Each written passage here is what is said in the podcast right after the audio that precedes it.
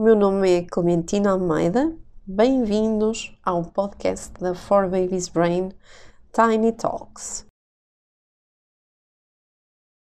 Um podcast sobre bebês, crianças e todos aqueles que com elas lidam. No nosso vídeo de hoje vamos falar de dicas para aquelas mamães que acabaram de ter um recém-nascido. Então, a primeira de todas as dicas: siga o seu instinto. Esqueça todos os comentários que houve à sua volta, porque vem a vizinha e diz uma coisa, vem a tia e diz outra, vem a mãe e diz não sei o quê, vem a sogra e diz não sei o que mais. Siga o seu instinto. Ninguém conhece melhor o seu bebê do que você. Por isso, ouça-se a si antes de ouvir os outros. Segunda dica: peça ajuda.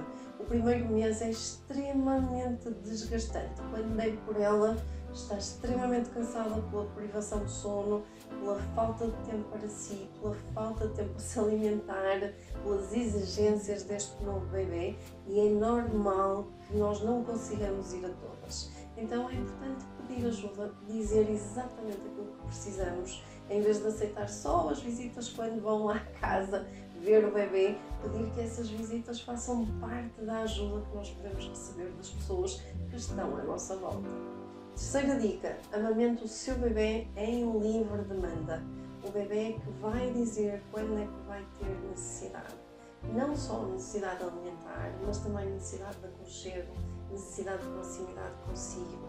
Desenvolvemos assim juntos a vinculação, ajuda o bebê a acalmar-se. Se o bebê tiver com dor, ajuda também a que a dor passe mais facilmente e por isso é todo um, um leque de vantagens em relação à amamentação em livre demanda. Se puder, em relação à amamentação, retire da sua alimentação alguns alimentos que nós sabemos que podem perturbar o sistema digestivo do bebê, que ainda é muito imaturo. Nomeadamente, por exemplo, os laticínios, que apesar de tudo não é propriamente pela questão da lactose, mas sim pelas proteínas do leite, que são demasiado pesadas para um estômago ainda muito pequenininho e ainda com pouca maturidade digestiva, com pouca capacidade. Outra dica: colo, colo, colo, colo, colo, muito colo. O colo não vicia os bebês, não os estraga e traz mais uma vez inúmeras vantagens, quer para a relação, quer para o próprio bebê. Aliás, nós temos aqui vídeos acerca do colo e das vantagens, nomeadamente em termos de desenvolvimento, em termos do próprio DNA do bebê que fica alterado. Por isso, temos muitas, muitas vantagens para o bebê. Por isso, sempre que o bebê pedir, colo, colo, colo. Se se tornar difícil, use, por exemplo, uma bola de yoga que pode ajudar a balançar o bebê e a acalmá-lo também. E use, por exemplo, um selinho para se movimentar dentro de casa e para que o bebê possa acordar e dormir quando ele tiver necessidade. Para além daquilo que falamos há bocadinho do, da amamentação, é muito, muito importante nos bebês recém-nascidos o arrotar. Os bebês ainda estão a adaptar-se, como nós falamos, e por isso às vezes engolem muito ar. E mesmo a meio de uma mamada precisam de uma ajudita para que aquele ar saia. Por isso, ponha o bebê a rotar várias vezes, porque vai ajudar o bebê a, a libertar aquele gás que depois dá aquelas dorzinhas que dão aquele choro.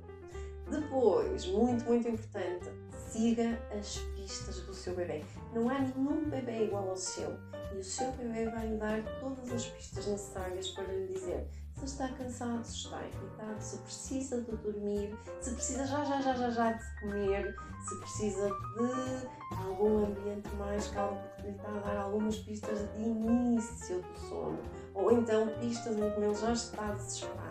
Tudo isto vai conhecer o seu bebê, vai, vai fazer com que olhe para ele e consiga perceber que ele consiga transmitir direitinho é tipo impressões digitais, são únicas naquele bebê e os pais são os únicos que sabem ler o bebê. O papá também, não é só a mamãe. E a mamãe começa um pouco mais cedo, mas cinco dias após o nascimento do bebê, o papá já é capaz de ler estas pistas também.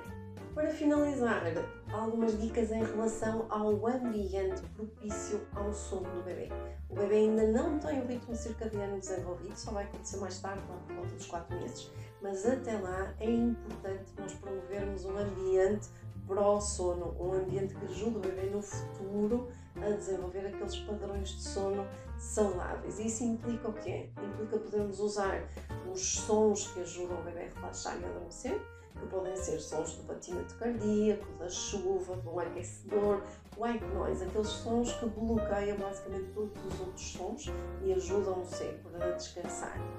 Terem atenção também ao ambiente em termos de luz, se nós queremos que o bebê durma, não é boa ideia nós andarmos a expô-lo à luz do dia quando nós queremos que ele adormeça, é boa ideia expô-lo à luz do dia para depois começar a criar este ritmo circadiano, mas em momentos em que nós queremos que o bebê esteja ativo e alerta. Para além da luz e dos sons que ajudam o bebê a adormecer, não nos podemos esquecer da temperatura. Nesta primeira fase, o bebê vai gostar muito de se sentir aconchegadinho, por exemplo, através do embrulho, que nós temos aqui um vídeo que também ensina a fazer o embrulho direitinho, ou, por exemplo, de criar um ninho no próprio bercinho, porque o bebê gosta de se sentir aconchegadinho. São aquelas sensações que o bebê teve durante a gravidez. Também temos outro vídeo sobre isso. Um, e, e para além disto, depois, no futuro, nós vamos precisar de ir baixando a temperatura, mas para já o bebê vai precisar de se sentir assim quentinho e aconchegadinho.